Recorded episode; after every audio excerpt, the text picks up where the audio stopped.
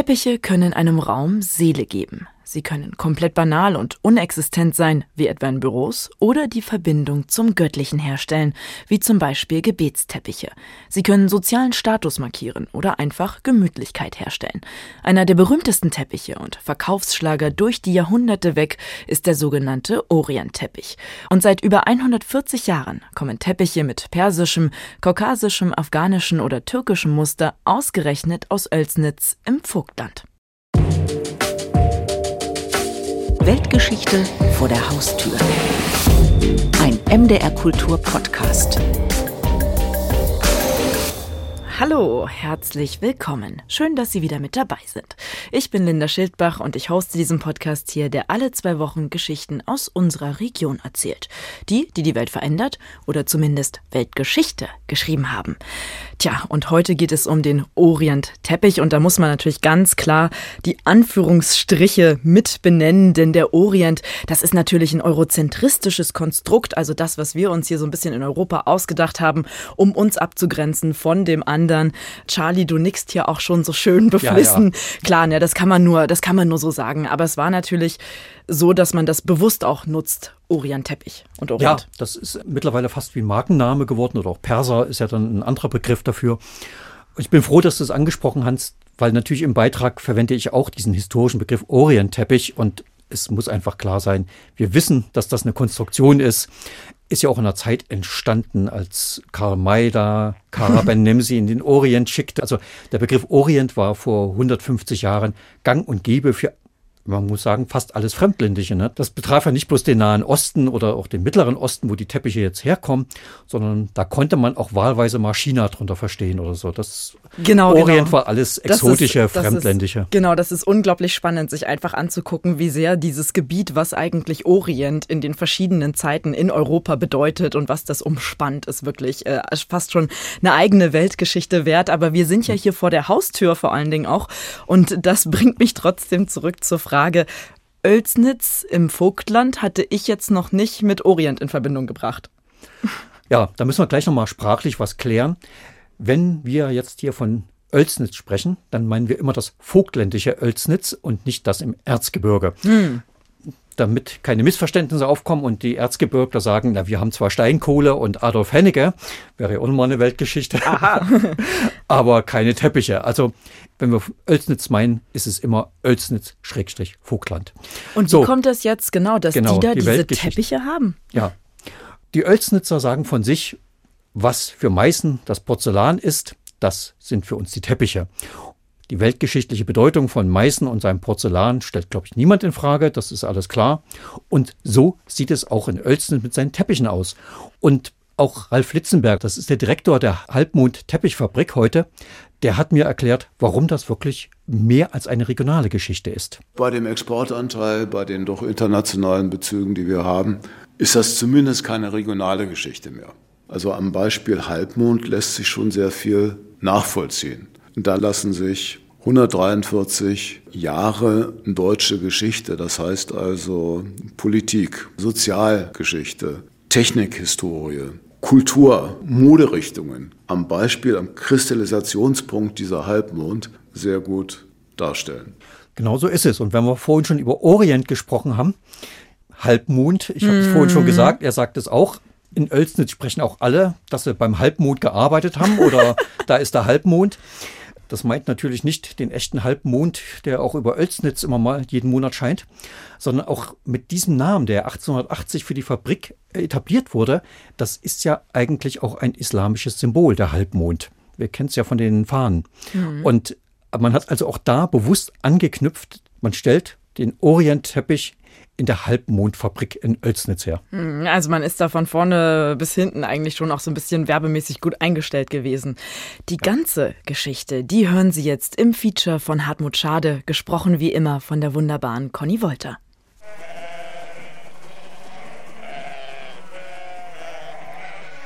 Am Anfang ist das Schaf, das Gezähmte, das Hausschaf. Es gibt den Nomaden in den Steppen Innerasiens Milch, Fleisch und Wolle viel Wolle, verarbeitet zu Filz für die Zelte, die Jurten, gewebt als Kleidung und geknüpft zu Teppichen. Seit wann Menschen diese aufwendige Herstellungstechnik beherrschen, ist unklar, sagt Helga Hartenstein vom Teppichmuseum in Oelsnitz. Man weiß es nicht genau, wann die ersten Teppiche entstanden sind, weil das ein textiles Erzeugnis ist. Und früher gab es ja keinen Perlon, was jetzt ewig hält. Es waren also alles Fasern, die aus der Natur kommen, Baumwolle, Wolle, was es noch so gibt, Hanf, die also, wenn nicht mehr gebraucht wurden oder verschlissen waren, im Erdboden wieder verschwunden sind. Deshalb haben wir auch nicht diesen sogenannten Unikat-Teppich, wo man sagen kann, das ist der erste. Und doch, es gibt ihn, den ältesten Teppich, den Pazyrik, benannt nach einem Tal im südsibirischen Altaigebirge, wo ihn Archäologen 1949 in einem Grabhügel fanden, tiefgefroren und deshalb erhalten. Datiert auf das fünfte vorchristliche Jahrhundert. Der älteste, aber garantiert nicht der erste Teppich der Welt. Dieser Pazyrik, das ist eigentlich der Mercedes unter den Teppichen. Er ist so gemacht, wie man heute noch Teppiche knüpfen würde. Also mit diesen naturell hergestellten Farben aus den Pflanzen, die es gibt, in dieser Knüpftechnik, wie sie auch heute noch äh, gebräuchlich ist, und die auch Figuren zeigt, die ein meisterliches Können voraussetzen. Also so etwas hat man nicht gemacht, weil man der Meinung war, ich brauche was für einen Fußboden. Wer, wann und wo den Teppich erfand, ist bis heute unklar, wobei das Wo sich immerhin auf Zentralasien eingrenzen lässt. Doch ob im heutigen Turkmenistan, in Afghanistan, in Indien oder Persien erstmals eine Frau in ein Gewebe noch kurze bunte Fäden knüpfte, das lässt sich nicht entscheiden. Eine Frau als Erfinderin der Teppichkunst ist aber sehr wahrscheinlich, denn Weben war und ist bis heute Frauensache. Statt Kette und Schuss, also die senkrechten und waagerechten Fäden einfach zu verflechten, kommt irgendwann vor über 2500 Jahren eine Frau auf die Idee, immer zwei senkrechte Fäden mit einem bunten Fädchen zu verknoten. Das macht das Gewebe viel haltbarer als das reine Weben und sie kann Muster erzeugen. Und die Muster waren nicht irgendwie spinnerte Ideen, sondern das, was sie eigentlich gesehen haben. Die haben die Bäume gesehen, die haben die Weide gesehen, die haben den Himmel gesehen, die Wolken, das Wasser. Das sind die Elemente, die eigentlich in den Teppichen immer wiederkehren. Wenn auch oft in einer sehr abstrakten Form und je nach Region unterschiedlich. Teppichexperten erkennen an den Mustern und Knoten, ob es sich nun um einen persischen, afghanischen, türkischen, kaukasischen, tibetischen oder marokkanischen Teppich handelt. Ein Sprung in Raum und Zeit, vom Orient nach Deutschland, von der Jurte ins bürgerliche Wohnzimmer, vom hölzernen Webrahmen zu Dampfmaschine, zu Spinning Jenny und Jacquard-Webstuhl. Von Isfahan, Gom, Samarkand oder Istanbul nach Oelsnitz ins Vogtland. Von den namenlosen Teppichknüpferinnen zu Karl Wilhelm Koch, geboren 1855 im fränkischen Dinkelsbühl in einer Weberfamilie. Er hat auch klassisch Weber gelernt, also bleibt bei deinen Leisten, wie man so schön sagt und ist dann 1872 nach Düren gegangen. Dort gab es die erste Teppichfabrik Deutschlands, die Gebrüder Schöller. Und dort hat er noch das Teppichweben erlernt. Also das ist eine Spezialisierung praktisch. Mit Weben allein kommst du, wenn du eine Teppichfirma hast, nicht weiter. Die haben ihn auch ins Ausland geschickt. Er war in Amerika und in England, hat sich dort weitergebildet und ist dann zurückgekommen. Und 1875 ich sage gern im zarten Alter von 20 Jahren, technischer Direktor in Düren geworden. Es gibt verschiedene technische Verfahren, maschinell einen Teppich zu produzieren.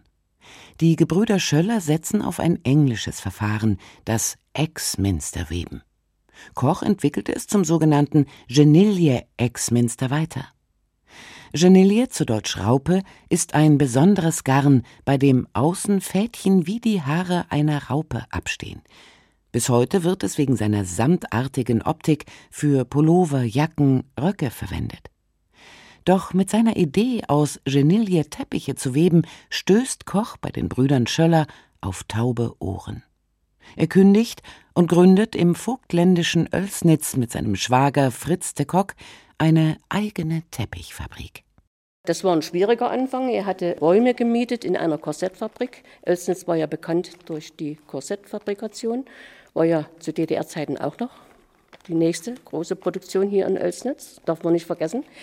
Und er hat also Räume dort gemietet, hat angefangen, hat einige Leute von Düren mitgebracht und hat die hiesigen Weber, die hier existierten. Das waren also sogenannte Hausweber. Die hatten eine Webmaschine zu Hause stehen und haben in äh, Lohnarbeit praktisch gearbeitet. Und die hat er angelernt zum Teppichweben. Gleichzeitig Maschinen konstruiert und fünf Jahre später angefangen, auf den Elsterwiesen eine eigene Firma, also eigene Produktionsräume zu bauen. Bis 2020 standen die imposanten Backsteinhallen, die Direktorenvilla und die Beamtenhäuser noch in Oelsnitz, wenn auch zuletzt nur noch als einer der berühmtesten ostdeutschen Lost Places.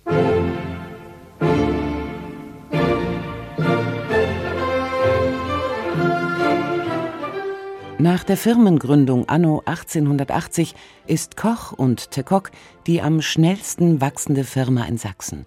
Und das heißt viel in den Boomjahren der Gründerzeit. Knapp 1000 Frauen und Männer arbeiten hier zur Jahrhundertwende. 1913 sind es zweieinhalbtausend. Karl Wilhelm Koch ist der geniale Konstrukteur, der ständig Verbesserungen ersinnt und neue Maschinen konstruiert – Schwager Fritz de Kock ein eloquenter und polyglotter Verkäufer, den eine amerikanische Fachzeitschrift als One of the Best Salesmen in Europe rühmt. Doch weder Zungenfertigkeit noch technisches Geschick hätten den beiden geholfen, wenn nicht in ganz Europa im 19. Jahrhundert ein Teppichfieber ausgebrochen wäre dass man das alleine mit Auftragsarbeiten im Orient oder das, was sie dort sowieso angeboten haben, nicht decken konnte. Und es war auch ein Bürgertum, was rangewachsen ist, was doch immer mehr Leute waren, die das, das leisten wollten, also nicht nur der Klärhaus oder Fürstenhäuser. Der Gebrauch, sonders aber die Vorliebe für den guten Teppich sind ja bei uns verhältnismäßig noch jung, auf der Wiener Weltausstellung anno 73 war der Orient zum ersten Mal in Westeuropa vertreten und das europäische Publikum lernte bei diesem Anlass den orientalischen Teppich eigentlich erst kennen, lernte ihn schätzen. Der das schreibt, ist Felix Salten, wahrscheinlicher Verfasser der erotischen Erzählungen von Josephine Mutzenbacher, ganz sicher Autor von Bambi und eben auch von Teppiche geschrieben für alle Freunde dieser unentbehrlichen Gewebe. Uns heutigen, die wir im Abendland wohnen, ist der Teppich eine Notwendigkeit geworden, nicht bloß unser Klima lässt den wohlig wärmenden Bodenbelag als einen Freund empfinden, auch unser ästhetisches Gefühl hängt nun einmal an den Ornamenten, an den Farbakkorden, die der Orient uns lieben gelernt hat. Wohlig wärmend. Tatsächlich zeigen aktuelle Studien, dass Teppiche die gefühlte Temperatur in einem Raum um drei Grad erhöhen können. Und die exotischen Ornamente, die faszinieren ein Bürgertum, dem Eisenbahn und Dampfer gerade die Welt öffnen. Exotisches steht Ende des 19. Jahrhunderts hoch im Kurs.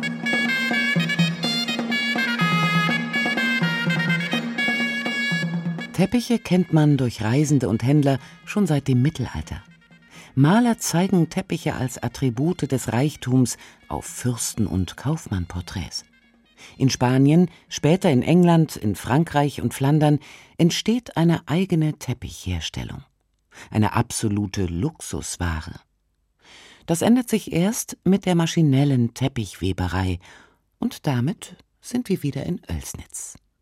Es ist kein Schutz, der maschinell hergestellt wird, sondern Wertarbeit. Herr Koch hatte das Credo oder diese Vorstellung und deshalb haben seine Teppiche auch dieses Logo, dass ein maschinell hergestellter Teppich nicht nur so gut ist wie ein handgefertigter, sondern besser. Das Logo ein Halbmond, der einen fünfzackigen Stern umfasst. Zwischen den Sichelenden zwei Ks für Koch und Tekok, Rücken an Rücken. Der Stern bekommt später sieben Zacken, Nach der Verstaatlichung 1945 verschwinden die Gründerinitialen aus dem Logo. Heute ist auch der Sichelmond Geschichte.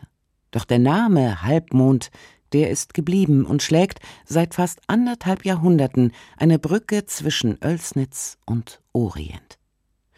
Passenderweise vermarktet Koch Teppichmuster als Emir oder Sultan.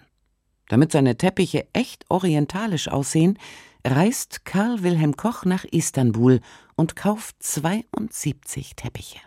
Istanbul war der Umschlagplatz für alle Teppiche, die im Orient so hergestellt wurden, bis nach China. Das heißt also, er hat sich Beispiele mitgebracht und das war seine Grundlage, nach denen er gearbeitet hat. Er hat dann auch Zeichner eingestellt. Es gab ja in Plauen die Kunstschule, die hatte eine Zweigstelle hier in Oelsnitz und da hat er seine Zeichner und Entwerfer ausbilden lassen. Und so kommt in Oelsnitz alles zusammen. Ein technisch versierter Tüftler, ein eloquenter Verkäufer, Designer, die die Muster- und Farbenwelt turkmenischer, persischer, tibetischer oder afghanischer Teppiche an europäische Vorstellungen anpassen. Dazu mit der Elster ausreichend Wasser für Färbereien, eine moderne Infrastruktur mit der Eisenbahn und das jahrhundertealte textile Know-how der Weber. Man muss sagen, Karl Wilhelm Koch war ein umtriebiger Mensch. Der hat also ganz viele Dinge erfunden und er hat auch viele Innovationen eingeführt und der Betrieb war auch nach unseren heutigen Vorstellungen recht modern organisiert. Ralf Litzenberg leitet heute die Halbmond-Teppichfabrik. Also er war natürlich Techniker, aber er war gleichzeitig auch, heute würde man sagen, Prozessmanager. Und auf diese Art und Weise hat er den Betrieb ja von einem Gebäude, es gibt Bücher, da kann man das sehen, zu einem Riesenbetrieb aufgebrezelt. Zeitweise haben hier 5000 Menschen in der Umgebung für die Teppichindustrie gearbeitet. Das war ein, ein Riesenindustriezweig.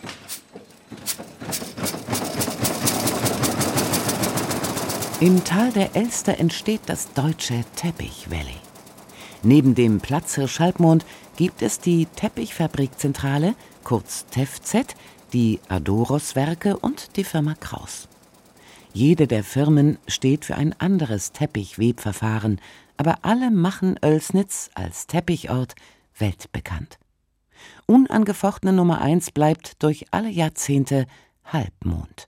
Die rund 100 Zeichner bei Halbmond entwerfen nicht nur Teppichdesigns, die auf Weltausstellungen oder den Leipziger Messen ausgezeichnet werden, sondern auch Wohnzimmermöbel, die auf den Koch- und Tekok-Teppichen besonders zur Wirkung kommen. Das vogtländische Oelsnitz wird zum Teppichmekka. Zu Zeiten von Koch und Kock wurden Gebetsteppiche. Wir haben da hinten zum Beispiel, was da hängt, dieses Bild, was ein Teil des Kataloges zeigt. Auf der linken Seite, das sind alles Gebetsteppiche. Von diesen Teppichen, die er sich mitgebracht hat, waren ja auch Gebetsteppiche dabei. Diese hat er nachgemacht und auch entsprechend im Orient verkauft. Und das Gleiche ist dann nochmal zu DDR-Zeiten gewesen. In den 70er Jahren wurden Gebetsteppiche nach Indonesien. Das heißt also, man hat maschinell es günstiger herstellen können, als im eigenen Land knüpfen lassen. Traurig, aber wahr. Von Oelsnitz aus gehen Teppiche nach England, Amerika, nach Frankreich, Spanien oder Schweden. Aber auch in die Heimat der Teppiche, nach Persien, in den Nahen Osten. Sie liegen in den Berliner Regierungsgebäuden, nach dem Krieg auch als Reparationen auf den Schiffen der Schwarzmeerflotte und in sowjetischen Parteibüros. Der Palast der Republik ist damit ausgelegt, das Leipziger Zentralstadion bei Sportfesten aber auch Moscheen im Libanon und Jordanien. Der Emir von Kuwait kauft Teppiche bei Halbmond. Oelsnitzer Teppiche liegen auf den Basaren von Istanbul, Kairo und Jerusalem. Halbmond hat in DDR-Zeiten als VAB eigentlich fast nur für den Export gearbeitet. Also da gingen circa 40 Prozent in die friedliebenden Bruderstaaten der sozialistischen Sowjetrepubliken, 40 Prozent ging zum Klassenfeind in den Westen und maximal 20 Prozent blieben im eigenen Land. Also von daher war Halbmond für eine Devisenbeschaffung zuständig, was auf der anderen Seite aber erlaubte, Westtechnik einzukaufen. Das sichert nach 1989 das Überleben.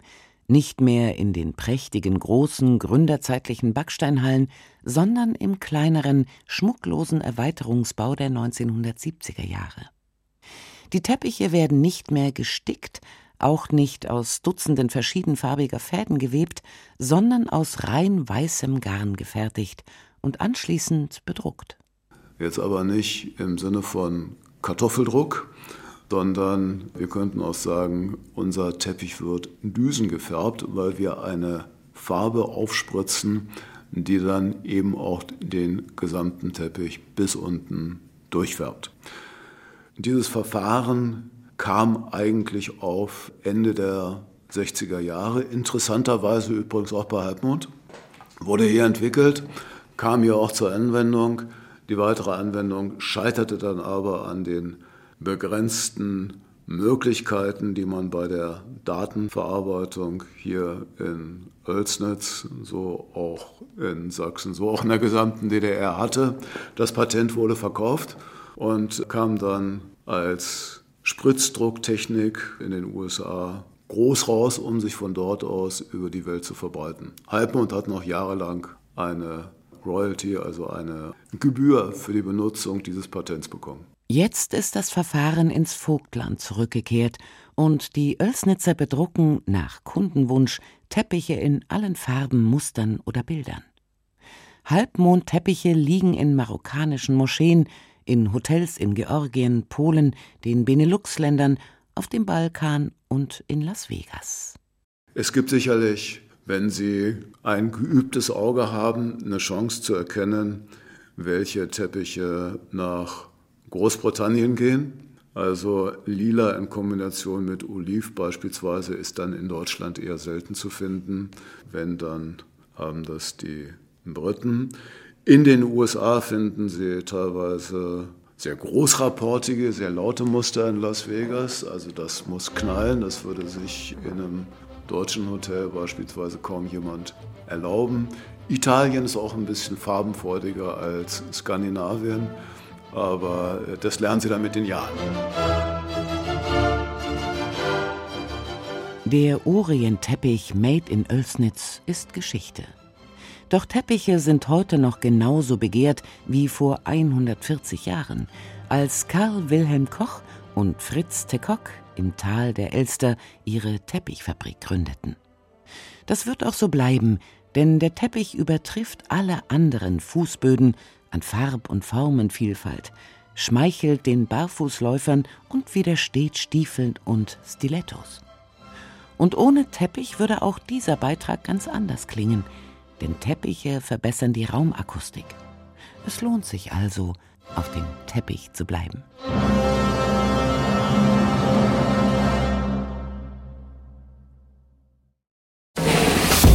Weltgeschichte vor der Haustür. MDR Kultur Podcast. Tja, Orientteppiche aus Oelsnitz im Vogtland und das seit über 140 Jahren. Wahnsinn. Ja, Charlie, also ich bin auch so ein bisschen sprachlos, weil ich habe so viel gelernt und ich wusste das überhaupt nicht. Also ich bin fast ja verlockt jetzt hier unter meinen Teppich zu gucken oder vielleicht beim nächsten Mal, wenn ich im Urlaub bin, zu sehen, ob die nicht dann doch leimlich aus dem Vogtland kommen. Könnte sein. Also es war für mich auch völlig neu. Also wirklich auch als Gemorgstädter und Leipziger. ich habe bis dahin noch nichts davon gehört, dass es da so eine Teppichfabrikation gab und wie erfolgreich die war. Mhm. Und weil du sagtest, unter den Teppich gucken, kannst du machen, weil es wird zumindest kolportiert. Sie haben ja nach Istanbul, da gab es jemanden, Generalimporteur und mhm. auch in Jerusalem, Kairo und sonst wo, die sind dorthin gegangen. Und zumindest munkelt man oder erzählt so, dass so mancher Tourist, und das heißt ja Westtourist in den 50er, 60er, 70er Jahren, glücklich vom Bazar mit einem echten orientalischen Teppich nach Hause gezogen ist, der aber eigentlich aus Oelsnitz kommt. Wahnsinn, okay. Ja, ich fand sowieso spannend, wie, wie weit das alles gereicht hat und diese Produktion und da um vielleicht auch mal quasi auch ja dieser Export, also den Markt, den die da bedient haben, ne, in den ganzen verschiedenen Ländern. Und dahinter steckt ja wirklich dieser Karl Wilhelm Koch. Also was für eine Lokomotive, um das mal zu sagen, oder? Ja, ja, ja. Das war einer dieser Selfmade Men, ja, mit 20 technischer Direktor ist heute eigentlich unvorstellbar. Mhm. Und vor allen Dingen war er wirklich offensichtlich ein begnadeter Techniker. Also der hat ganz viele Maschinen erfunden und damit erst erstmal so richtig die Teppichweberei dort im Vogtland etabliert und eben auch so weit verbessert, dass er, er war ja bei Schöller bei der ersten deutschen Teppichfabrik, dass er die dann erstmal überflügelt hat. Hm. Und das macht schon viel aus. Genauso wie dann natürlich, dass andere sich dann dort angesiedelt haben mit anderen technischen Verfahren. Aber das macht ja so ein Know-how. Man tauscht sich aus oder guckt zumindest, was macht der Nachbar, wie macht das. Und dann pusht man sich gegenseitig zu, zu Höchstleistungen. Und das war einfach ein Oelsnitz der Fall. Das ist wirklich das, was man heute immer so gerne etablieren will. Ja. Da will man in Chipproduktion als, als Cluster, so wie in Dresden oder ja, ja. Bitterfeld, Wolfen, damals die Solarindustrie, ist also wirklich gut, aber es muss eben von unten wachsen. Das sieht man dann auch am Beispiel von Oelsnitz. Ne? Und dann geht das auch. Genau, man braucht diese Köpfe, man braucht diese, diese Energie von diesen hm. Leuten und wie du sagst, und dass sich das dann gegenseitig alles befruchtet. Also wirklich Wahnsinn. Und für mich auch interessant, also es hängt ja dort im Museum ein riesen Gemälde von dieser Fabrik. Die ist wirklich eindrucksvoll.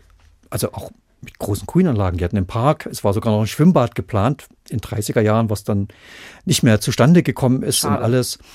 Der hat dann auch Werkswohnungen gebaut, weil Oelsnitz hatte, glaube ich, 5000 Einwohner, als er 1880 seine Fabrik gegründet hat. Und dann boomte das. Hm. Und dann hatten sie das, was wir heute auch kennen. Woher kriege ich Arbeitskräfte? Fachkräftemangel. Ja, und wie damals wie heute, Migration. Die kam aus Böhmen, die kam aus Bayern, das damals noch ein bisschen ärmer war. Und dann hat er eben dort Wohnungen gebaut, die auch bis heute noch sind. Also war Ach, auch ein die sind noch, ja. Ja, okay. ja. Also im Gegensatz zur, zur Fabrik, also da kann man im Netz gucken, die Fabrik, da gibt es ganz viele Videos und Fotos. Sozusagen einer der berühmtesten Lost Places. Also ich bedauere es sehr, hm. dass die verschwunden ist, weil das war schon, waren schon wirklich tolle Backsteingebäude, also Riesenhallen. Das hm, war, war schon was Großes, was sie dort hingestellt haben. Also auch eigentlich schon ein ganz schöner Verlust für Oelsnitz dann, also ich sag jetzt mal kulturdenkmaltechnisch auch gesprochen. Ne? Ja, ja, ja. Wobei ja schon in den 70er Jahren äh, neue Anlagen hm. gebaut haben, wo die jetzt noch drin sitzen. Und ja, dann ist es, und wenn man nicht wieder eine Industrie so bekommt in der Größenordnung, wer will es nutzen?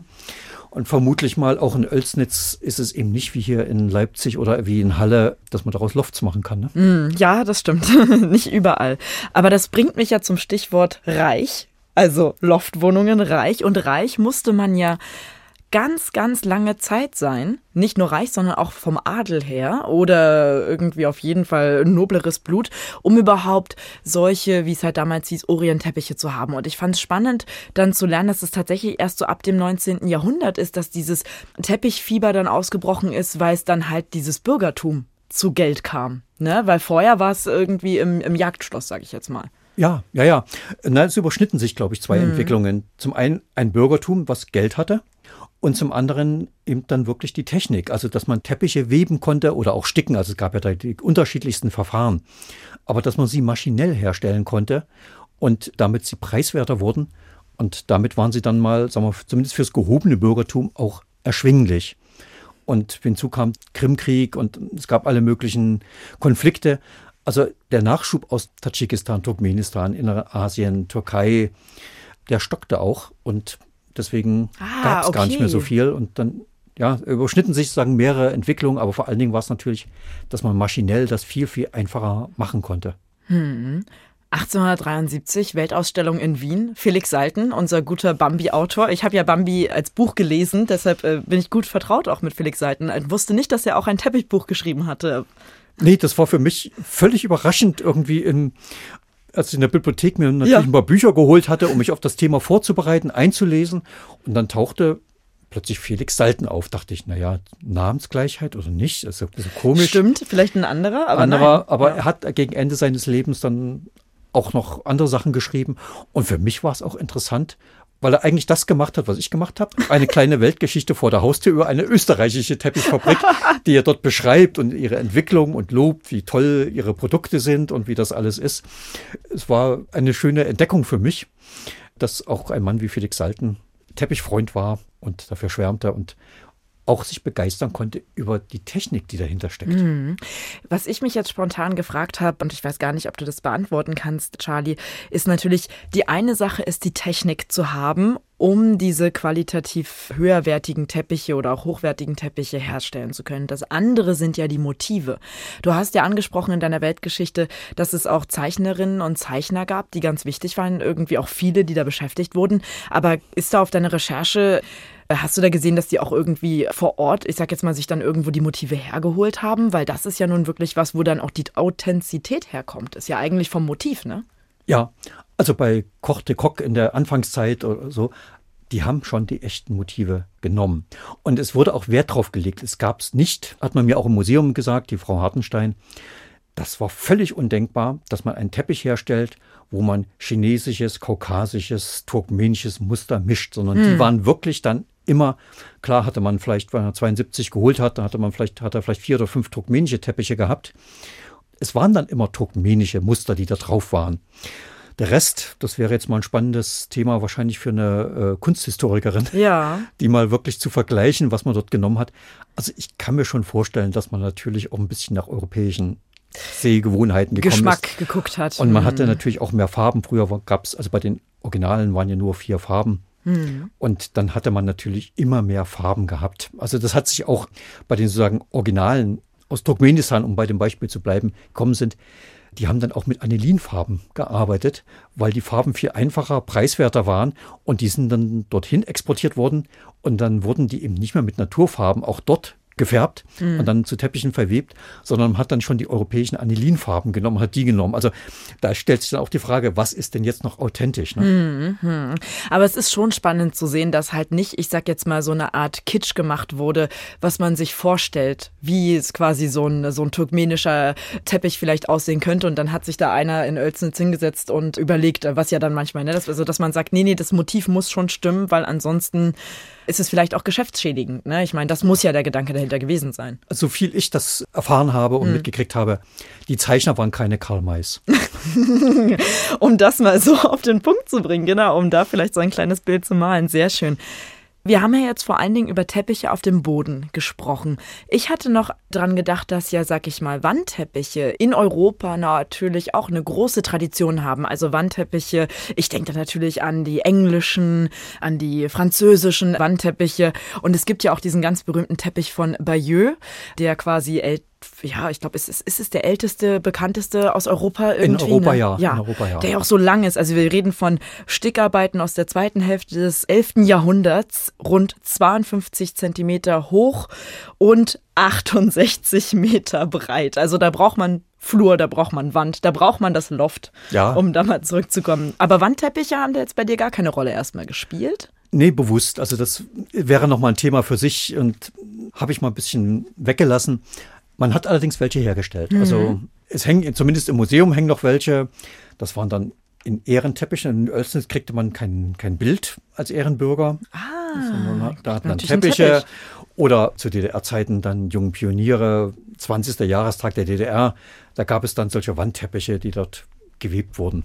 Mhm. Also das gab es auch, aber die große Produktion, und deswegen habe ich mich auch darauf konzentriert, waren einfach die Teppiche für den Fußboden. Und das ist ja bis heute, also ich fand es auch ganz spannend, dass auf der Basis dieses Malimo dann dieses Druckverfahren ja. dort in Oelsnitz und dass das in die USA ging, wieder zurückkam. Ja, und da hat mir Ralf Litzenberger auch noch eine nette Geschichte erzählt. Es gab Verhandlungen, DDR, Außenministerium und einer amerikanischen Firma wegen dem Patent. Man hat am ersten Tag über die Technik gesprochen und dann hat abends der amerikanische Verhandlungsführer zu Hause bei seinem Konzern angerufen, hat gesagt, wie viel darf ich maximal bieten? So, und am nächsten Tag war er ganz überrascht, dass die Deutschen schon, dass sie schon wussten, welche Preise er maximal bieten will. Und da Ach. war er ganz perplex. Und was war da, woher wussten die das? Gute Recherche? Ah, ja. Oder, oder mitgehört? Er glaubt schon, dass man, er muss schon ein bisschen naiv sein, um eine DDR aus dem Interhotel zu telefonieren und nicht zu glauben, da hört jemand mit. Ja, ja, da waren sie ganz schön naiv. Da waren sie naiv, ja. Die, die mhm. Amerikaner. Ja. Super. Ja, da waren die ganz überrascht, dass man das schon wusste. Dass sie das schon wussten und ja, aber Ach, Vertrag der Vertrag ist zustande gekommen und ja. Also, weil wir mit den Mustern kamen, heute ist das natürlich mit dem Druck ganz anders. Also du könntest dir auch deinen privaten Teppich drucken lassen. Mhm. Nicht viel anders als beim T-Shirt-Druck, da kennt man das ja. Man lädt ein Motiv hoch und kriegt es dann gedruckt. Wahnsinn. In der Größe, die man haben will. Mhm. Und da gibt es schon ganz verrückte Sachen. Also, wenn man mal die Webseite sich anguckt, was mich begeistert, ist ein Hotel in Georgien. Da ist der Gang wie mit einer alten Straße oh. bedruckt. Also der Teppich sieht aus, als ob man da auf eine alte Straße geht, so mit Stein. Und dann am Gangende ist ganz witzig gemacht, da steht wie ein Hausmädchen, so eher 20er Jahre mit weißer Haube, schwarzes kurzes Kleid. Also ich hatte sofort Assoziation an Paris. Klar. so. Und hebt die Straße hoch und hat einen Besen in der Hand, als ob sie sagen, etwas unter den Teppich kehrt. Aber ah. der, der, der, Teppich ist quasi die, die Straße. Die genau. Straße. Ah, und das äh, hat mir angeguckt und dachte, das sieht so schräg aus. Irre. Es würde mich schon begeistern, einfach mal in das Hotel zu fahren. Wenn ich in Georgien bin, muss ich dort einchecken, weil ich mir gerne mal im Original angucken will. Ja, das kann ich mir gut vorstellen. Das ist übrigens auch ein Stichwort. Hast du denn selbst einen Orientteppich in Anführungszeichen zu Hause? Nach den Geschichten, die ich da erfahren habe von den echten Orientteppichen aus Kairo und allem, habe ich mal vorsichtshalber noch nicht auf die Rückseiten geguckt. ja, das also stimmt. Also mehrere Teppiche zu Hause.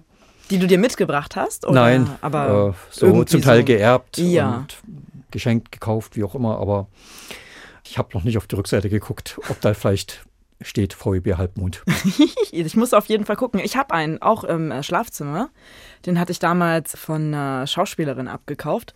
Und da steht drauf, äh, handgemacht aus Indien, wo ich mir dann auch so ja, so Gewissensbisse hatte, ob das, es klang eher so nach Großfabrik und Kindern, aber äh, ja, ich könnte trotzdem nochmal genau gucken, ob nicht doch, also vielleicht finde ich ja den Halbmond und dann wäre ich ja mhm. zumindest beruhigt, weil es äh, aus der, aus ordentlichen Arbeitsbedingungen entstanden ist. Aber es ist einfach immer wieder schön und es ist ja auch das, was du sagst in deinem Feature, drei Grad mehr, ne? Es ja, stimmt. Ja. Teppiche machen warm. Also das ist, das ist ein wohliges Gefühl, das, ist, das gibt einen ganz anderen Raum und das ist wirklich auch einfach schön. Und diese Motive, diese Vielfältigkeit, die ist einfach auch, ich, ich mag das. Ich hätte auch gerne wahrscheinlich irgendwann nochmal einen besseren oder so oder einen, einen schöneren oder so.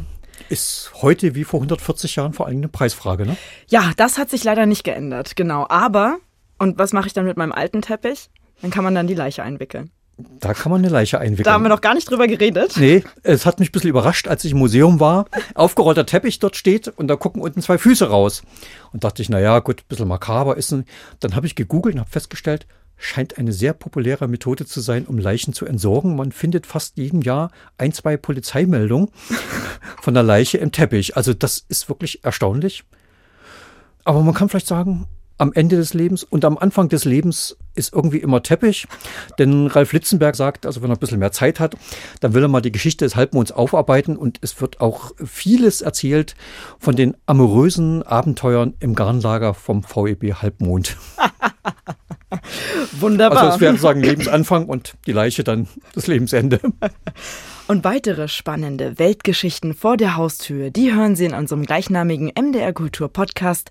Den finden Sie in der ARD Audiothek und überall da, wo es Podcasts gibt. Und wenn Ihnen das gefallen hat, was Sie heute gehört haben mit all den schmutzigen Geschichten und Anekdoten nebenbei, dann geben Sie uns doch eine schöne Bewertung und abonnieren Sie uns. In zwei Wochen gibt es dann die nächste Folge von Weltgeschichte vor der Haustür. Machen Sie es gut. Machen Sie es gut. Tschüss.